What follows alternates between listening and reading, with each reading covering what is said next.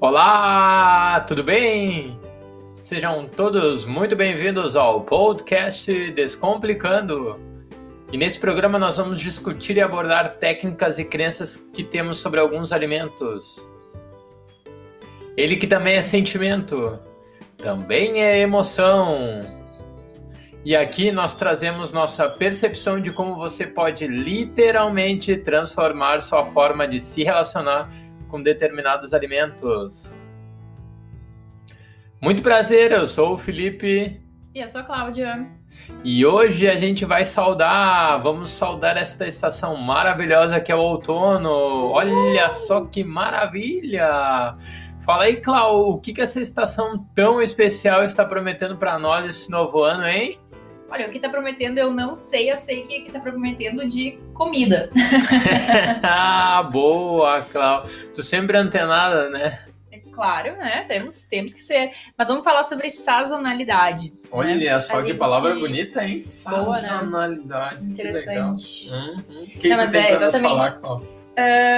Muito se fala, né, sobre os alimentos. A gente já tem vários alimentos que a gente já consegue ter em mente quando entra uma, uma nova estação, que a gente já sabe que aquele alimento é típico daquela estação, né? Hum. Por exemplo, frutas com muita água, por exemplo, são, são frutas típicas de verão, né? As frutas que, que têm uma grande quantidade, uma grande concentração de água, como a melancia, Opa! são, são frutas típicas do verão. Aqui, né? Os mais antigos, a minha avó sempre falava que a natureza faz tudo perfeito. Então ela coloca à nossa disposição alimentos ricos em água, porque ela entende que nós precisamos de mais água. Verdade. E, esse, esse, essa frase, esse, esse pensamento e essa concepção que a tua avó, tua avó tem, é, ele faz muito sentido, né? Até porque não assim de forma absoluta, mas em grande parte os antigos eles possuíam uma interação e um envolvimento com a natureza bem maior do que hoje, né? Nós temos, né? Não sei se a tecnologia nos deixou um pouco afastados, né?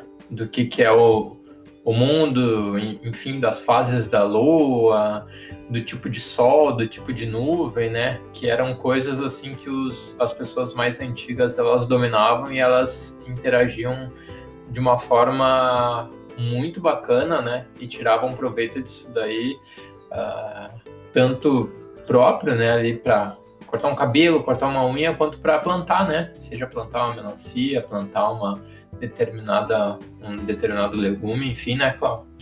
É que também naquela época, né, na época dos nossos avós, dos nossos pais, inclusive, ãh, o acesso a alimentos diferentes não era tão grande, né? Era realmente só em lugares, em centros mais urbanos, mas, por exemplo, em lugares mais afastados, era aquilo que, que era plantado na vizinhança e que se um vizinho plantasse uma coisa e o outro plantasse outra era trocado, mas era tudo respeitado de acordo com as estações, né? De acordo com o que era plantado, o que era cultivado naquela determinada época. Hoje a gente pode ir no mercado e a gente vai ter basicamente os mesmos alimentos sempre à nossa disposição, estejam eles em época ou não. Inclusive, por exemplo, o mamão, né, que a gente, que a gente vê, que a gente tem à disposição o ano inteiro no, no mercado. Uh, se aqui não, não é época de mamão, ele vai vir do Nordeste, ele vai vir de algum outro lugar, ou se a gente mora fora do Brasil, a gente vê que muitas frutas vêm do Brasil, né? Então é para garantir que o consumidor esteja satisfeito, né, com, com toda aquela gama de produtos, mas que não necessariamente aqueles produtos estejam, né, não necessariamente eles estão na estação. Interessante, Cláudio. E como tu falou, assim, a melancia, ela te, ela te remeteu ao verão. Mas e quando a gente fala dessa estação, que para mim é uma estação muito bacana, muito legal, que é o outono, qual é a primeira fruta, assim, que vem à tua cabeça? Abacate. Abacate, Cláudio. Ah, então não é à toa, né, que o teu, o teu, assim, o Meu logo é um abacate. logo é um abacate. Agora tudo faz sentido, olha Abacate. só. Eu, eu gosto muito do abacate. Eu não, não sei, eu gosto de muitas frutas, mas eu acho o abacate tão versátil que eu acho que ele consegue passar um pouco também até da minha personalidade, eu diria. Olha só. Porque o abacate a gente pode fazer doce, a gente pode fazer salgado, a gente pode, né? A gente pode fazer de várias formas. A gente pode comer ele puro, a gente pode misturar com limão, a gente pode fazer ele com pimenta, enfim, comer com, com diversos alimentos. Ele está presente em diversas culturas. E é uma fruta muito rica em, nutrientes e uma fonte de, de, gordura boa, né? Verdade. E Clau, uh, para quem não, não sabe, eu particularmente não sabia disso até, não sei ao certo, mas mais ou menos um ano, um ano e meio atrás, eu não sabia que existia abacate macho e abacate fêmea. Tu poderia nos explicar, Cláudio, falar para quem está nos ouvindo qual é a diferença de um abacate macho e de um abacate fêmea em questão de sabor, de formato, tudo mais? Tu que adora essa. essa então, eu aprendi isso delícia. contigo, né? tu me corrija se eu estiver errada, mas até onde eu memorizei, até onde eu sei, é essa a diferença.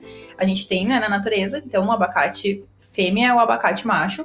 Quando a gente vai ao mercado, quando a gente vai comprar, quando a gente vai escolher um abacate, o que é mais pontudo, o que tem a, a ponta, é, é, ele é um formato quase que de ovo, ele é o macho. Um que é bem redondinho é a fêmea. Quanto mais redondo, é a fêmea. A diferença deles, além disso, é que o redondinho, que é o abacate fêmea, ele é muito mais cremoso. Então ele é sensacional se a gente vai querer fazer, se a gente quer fazer um mousse, se a gente quer fazer guacamole, por exemplo. Uh, ou mesmo comer ele puro, né? Ele tem uma consistência diferente do abacate macho. O abacate macho, quando a gente corta, ele já tem mais fibras por dentro, que também é muito bom. Não é, não é de forma alguma a gente não tá dizendo aqui que, que não é para comer um, não é para comer o outro. Os dois são muito bons, eles só têm essa diferença. O abacate fêmea, né, buscar por abacates mais redondinhos, ele, ele se torna mais interessante justamente para fazer nesse, nessas receitas onde a gente vai buscar um creme, a consistência de um creme.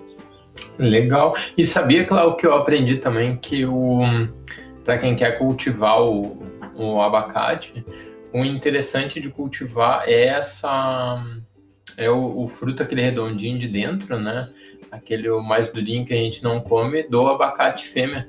Parece que ele tende a dar com um tempo menor e ele tende também a dar mais frutos do que o abacate macho. A semente do abacate fêmea, isso não sabia. A semente do abacate fêmea. Vê que a natureza, assim como, né? A natureza, nós éramos, ou é para estarmos em equilíbrio, né? Em sintonia, né? E aí nós imitamos a natureza, ou a natureza imita a nós, né? Exato. É, e eu acho que por mais que a gente saiba que a gente não, a humanidade de uma forma geral não está em contato e não tá em, em, sincronia com a natureza, eu acho que de parte da gente, né? Não esperar pela, pelo geral, mas partir da gente, partir do que, que a gente pode fazer para ter um contato maior com a natureza, né? Do que, que a gente pode fazer para colaborar com a natureza. Inclusive, ó, a natureza tá aí dando, dando sinais. Ó. Não sei se vocês conseguem ouvir o grilo que tá aqui perto. Mas tem um grilo muito muito querido aqui cantando. Mas é, é aceitar a natureza, né? É verdade. E para quem não sabe, Uh, onde a gente mora tem muito verde, tem muitas árvores, tem muito verde mesmo. Uh, considerando né, que a gente mora na cidade, região urbana, né?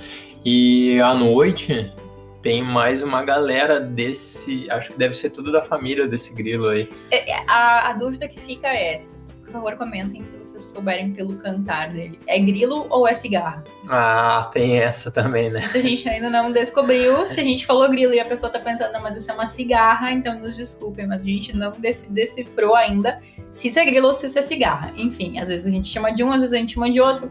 Ele também não veio aqui se apresentar, né? e nem se é grilo macho ou grilo fêmea, a gente também não sabe, ou se é cigarra macho ou fêmea é, esse conhecimento a gente ainda não, não adquiriu ainda pelo cantar deles. Boa. Mas vamos lá, sabe que algumas pessoas me perguntam, tá, mas qual, por que, que eu preciso, uh, por que eu preciso, ou eu preciso optar por alimentos sazonais? Não, não precisa, a gente pode continuar uh, fazendo, seguindo receitas, enfim, de, dos produtos que a gente tem à disposição o que é interessante quando a gente com, começa a abrir a nossa visão né, para esses alimentos que são sazonais, que são os típicos de cada estação, uh, é que tem alguns fatores que eles contribuem para que o alimento seja mais saudável e seja mais barato. Então, a gente sabe que, que hoje a gente tem uma, um acesso muito facilitado a diversos e, e diferentes, né? Tipos de, de, diversos e diferentes foi bom, mas de uh, diversos tipos de alimentos. Uh, mas muitas vezes a gente pega uma maçã que é da Argentina, a gente pode pegar uma outra fruta que é do Chile, uh, alguma outra fruta que vem do norte do Brasil. E a questão é que esses alimentos eles tiveram provavelmente muito tempo em transporte e foram provavelmente também colhidos verdes, então a, a, época da colheita ela interfere muito na qualidade, no sabor, nos nutrientes do alimento. Então, quando a gente começa a ter essa visão do que, que a gente pode comer, o que, que a gente pode centralizar a nossa alimentação de acordo com a sazonalidade dele, uh, a gente começa a, a ingerir alimentos mais frescos, que foram colhidos na época certa e um super bônus também é que as chances são de que eles também recebem muito menos agrotóxico.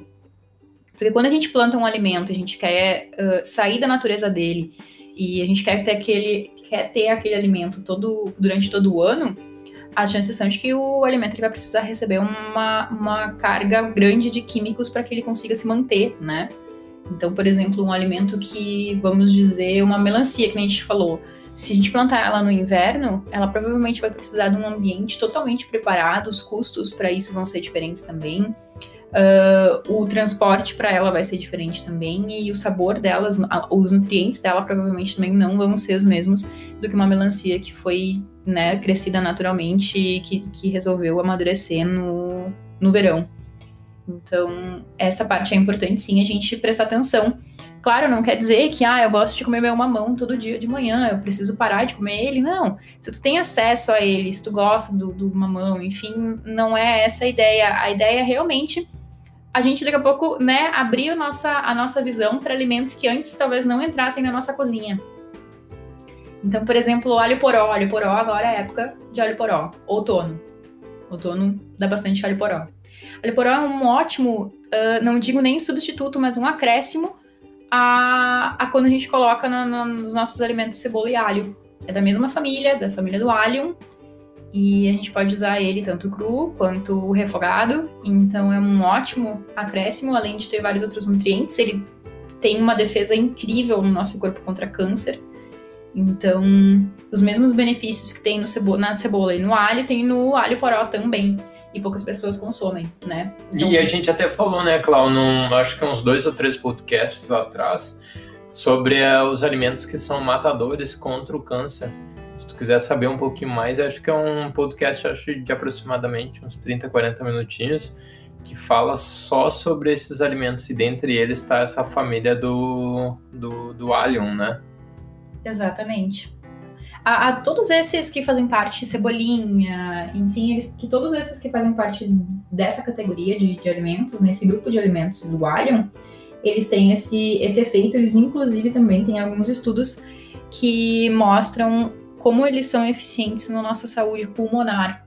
Então, ainda vivemos essa época uh, de pandemia, ainda temos muitas pessoas preocupadas com a saúde dos pulmões então, se a gente realmente tem essa, essa preocupação, vale a pena sim incluir cebola, alho, alho poró, agora que estamos no outono, na nossa alimentação para ter um, os pulmões, né, as, a nossa saúde respiratória em dia. Bacana, E tu, eu tenho uma curiosidade, é, é por essa época, talvez daqui a um mês por aí, que eu começo a, a comer um alimento que eu vou te dizer assim que eu gosto muito, demais, demais, demais mesmo.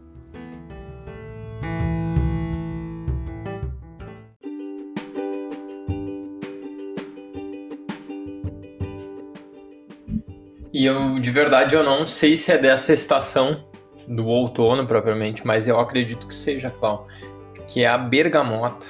Ah, muito inteligente da tua parte. Hum, eu lembro até da bergamota, assim, eu não, eu não sei se é esse nome em outros lugares, mas eu acho que é, não, né? Eu acho que em outros lugares se chama de tangerina, né? Tangerina. Uhum. É, que a gente fala aqui do, do Rio Grande do Sul é bergamota, né? E é uma fruta muito boa, né? Eu adoro ela também, meus pais sempre tiveram árvore em casa, né? Uhum. Então, mas é dessa época sim, começa agora no outono e vai até o inverno. A teoria da minha avó, e que faz realmente sentido, é de que uh, outono e inverno uh, é a época das frutas cítricas. Então, laranja, uh, bergamota, limão, porque a natureza entende que está na hora da gente reforçar nosso sistema imunológico. Olha só, que legal. Muito interessante, né? Eu lembro, eu tenho ótimas memórias em relação a isso, porque aqui no Rio Grande do Sul a gente brinca que a gente vai lagartear no sol, né? É verdade. E, e, no inverno, no outono, no inverno, a gente só vai lagartear ao sol, que é simplesmente pegar um sol, né? O sol, quando ele tá um pouquinho mais forte, mais quente, para aquecer o corpo, com uma boa bergamota na mão. Hum, é. uma bergamota, uma laranja. E na casa dos meus pais sempre teve, né? Tanto a árvore de bergamota quanto a árvore de laranja e de limão. Então a, a sobremesa sempre foi, nessa época, sempre foi a gente ir pro pátio colher bergamota e laranja e comer. E na época da minha infância, a gente tinha uma cachorrinha que era chamada Pete. A Pete adorava o bagaço da bergamota, então quando a gente comia bergamota, ela ficava jogando ali embaixo. E a gente compartilhava a nossa bergamota com ela, porque ela adorava. Ela comia o bagaço. Adorava, adorava, adorava. Ela comia. a Pete comia de tudo, acho que é por isso que ela sempre foi assim, apesar dos problemas de saúde que ela teve, ela sempre foi muito guerreira, muito saudável Uh, porque ela comia até casca de abacaxi, acredite. Ela cavava, porque a gente sempre teve uh, composto orgânico, né, no, no pátio. Isso foi, foi presente na nossa vida. Então a gente sempre. As cascas e tudo mais, a gente sempre teve um local no pátio que a gente transformava aquilo em adubo. E uh, ela tinha acesso a esse lugar, porque ela adorava ir lá comer, então grande parte dos mamões, já, dos pés de mamões que tem plantados no, até hoje no, no pátio dos meus pais, foi ela que plantou. Olha aí, um, um, saudoso abraço. Então, a Pete ainda. Não, a Pete já faleceu. A Pete é falecida. Um abraço pra Pete onde ela estiver, então, né? É, daqui a pouco Comi o bagaço da bergamota. Essa Sim, daí. ela, essa é a cachorrinha perfeita pra ti. Bacana, legal. Mas eh, agora tu falou uma coisa muito interessante. Vamos, vamos entender quais são os as frutas, as verduras e os legumes típicos agora do outono? Bora lá, Cláudio. Bora, então vamos lá. Ó. Eu, a, olha só como o outono é feito para ti. Caqui é de outono. Opa! Caqui. Abacate, pinhão. Nossa, um pinhão na chapa, passadinho, coisa mais boa, né? Bah, um estrogonofe de, de pinhão. Sim. Um arroz carreteiro de pinhão pinhão na chapa, pinhão no. Pinhão cozido. Pinhão cozido, olha aí que coisa bem boa. Goiaba também, época agora em outono. Ah, o bichinho da goiaba. Não, goiaba, adoro goiaba, muito bom. Laranja. Olha, só um suquinho de laranja, coisa ah, bem boa. A bergamota, que a gente já falou, jabuticaba. Essa daí eu não, não tenho muita intimidade, não. Não, mas eu gosto. A gente a gente também tem árvore lá nos meus pais. Guabiroba, banana. Ah, ba... olha só pra quem não. Oh, banana. Banana é um. Olha, que árvore. É árvore, né? Arbusto? Não sei o que, que é. É, um... Né? uma Pé... bananeira. Bananeira. Olha, bananeira, eu até um ano e meio atrás eu nunca tinha tido contato com uma bananeira. Só no mercado, né? Os caixinhos prontos lá.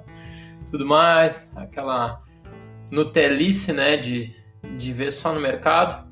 E aí plantamos um pé de banana em casa. Três. E esses pés são incríveis porque eles dão filhotes.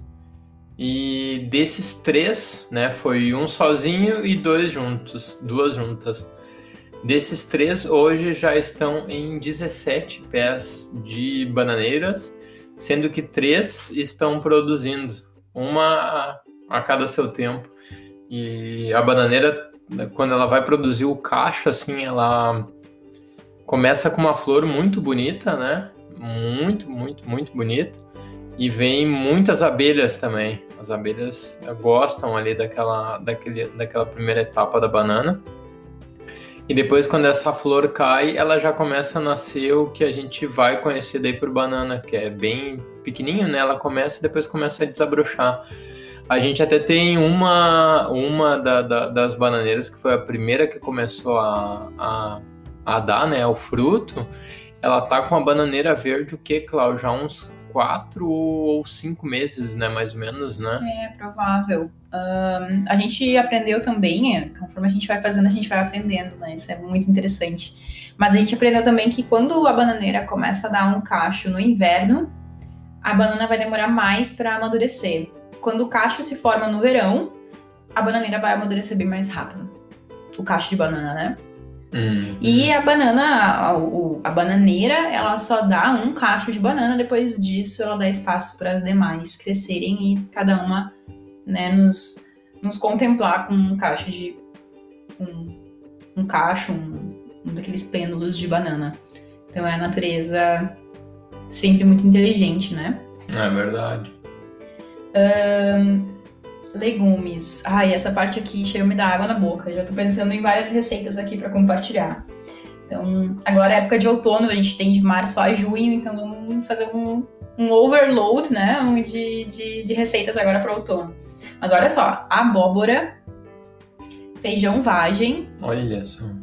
berinjela, beterraba. O beterraba. Ah, beterraba eu acho que a gente tem também um, um podcast, acho que é um dos nossos primeiros, né? Falando da importância da beterraba, né? O que, que ela influencia para quem faz atividades físicas, para quem quer ter uma oxigenação sanguínea mais ah, ativa, né? O, todos os benefícios que traz e inclusive na assim sem saber e sem ter acesso a estudo formal, as minhas avós sempre falavam que era, era pra gente comer beterraba, que era para dar sangue.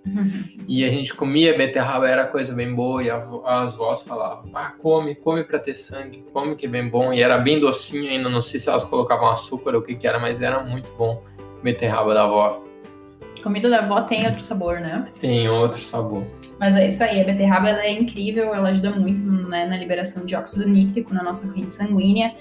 Ah, a gente, eu acho que realmente a gente tem um, um podcast, eu não, não, se não consigo me lembrar o número dele, mas deem uma olhadinha, é, onde a gente fala assim com bastante carinho da beterraba. E a beterraba é um super alimento para a gente manter na nossa alimentação, com certeza. É, seguindo a lista aqui do, do outono, a gente também tem chuchu, inhame e nabo, milho, Olha só o milho. pepino, ervilha e cenoura. Ervilha agora a gente vai ter um overload de ervilha aqui em casa também, porque a gente tem muita ervilha plantada. E de verduras, então, como a gente tinha falado lá no início do episódio, óleo poró, almeirão, louro, repolho, que também é super, rúcula, ah, a rúcula da mesma forma da beterraba, ah, mas com uma intensidade ainda maior, ela auxilia muito também a oxigenação dos nossos sangues. Então, principalmente para quem tem problemas circulatórios, né? É bem interessante manter na nossa, na nossa alimentação tanto a rúcula quanto a beterraba e potencializar ela com algum ingrediente ácido, como um vinagre de maçã, um vinagre balsâmico ou um limão. Um componente ácido, como esses três exemplos que, que eu citei agora, eles potencializam o efeito do, do, do óxido nítrico, né, que entra no nosso corpo. E esse óxido nítrico, a gente tem no interior das nossas células, a gente tem uma fina camada que são as nossas células endoteliais. E são as nossas células endoteliais as responsáveis pela manutenção das nossas veias. Então a gente, ela, ela que faz o óxido ní- nítrico chega nas nossas células endotel- endoteliais e faz como abra de sésamo, né? É a partir delas que ela vai, é elas que vão conseguir controlar a dilatação ah, das nossas veias. Então quando ela precisa aumentar um pouco a, a esfera, quando ela precisa diminuir e principalmente para pessoas então com problemas circulatórios, pessoas com varizes, com problem- problemas cardíacos, mas não só essas pessoas, é também uma forma de prevenção. Ahn, e para pessoas que, que também praticam exercício físico, né? Porque ajuda na, na oxigenação do nosso sangue e a gente tende a sentir menos fadiga depois do exercício físico. Então, também para atletas, são super dois super alimentos. Então, além da rúcula, né? ah, alface também, um, alimento super versátil para a gente manter na nossa, na, na nossa casa para fazer sempre aquelas super saladas. Couve-flor e brócolis. Olha só. Esses dois eu já fico muito animada porque eu amo brócolis.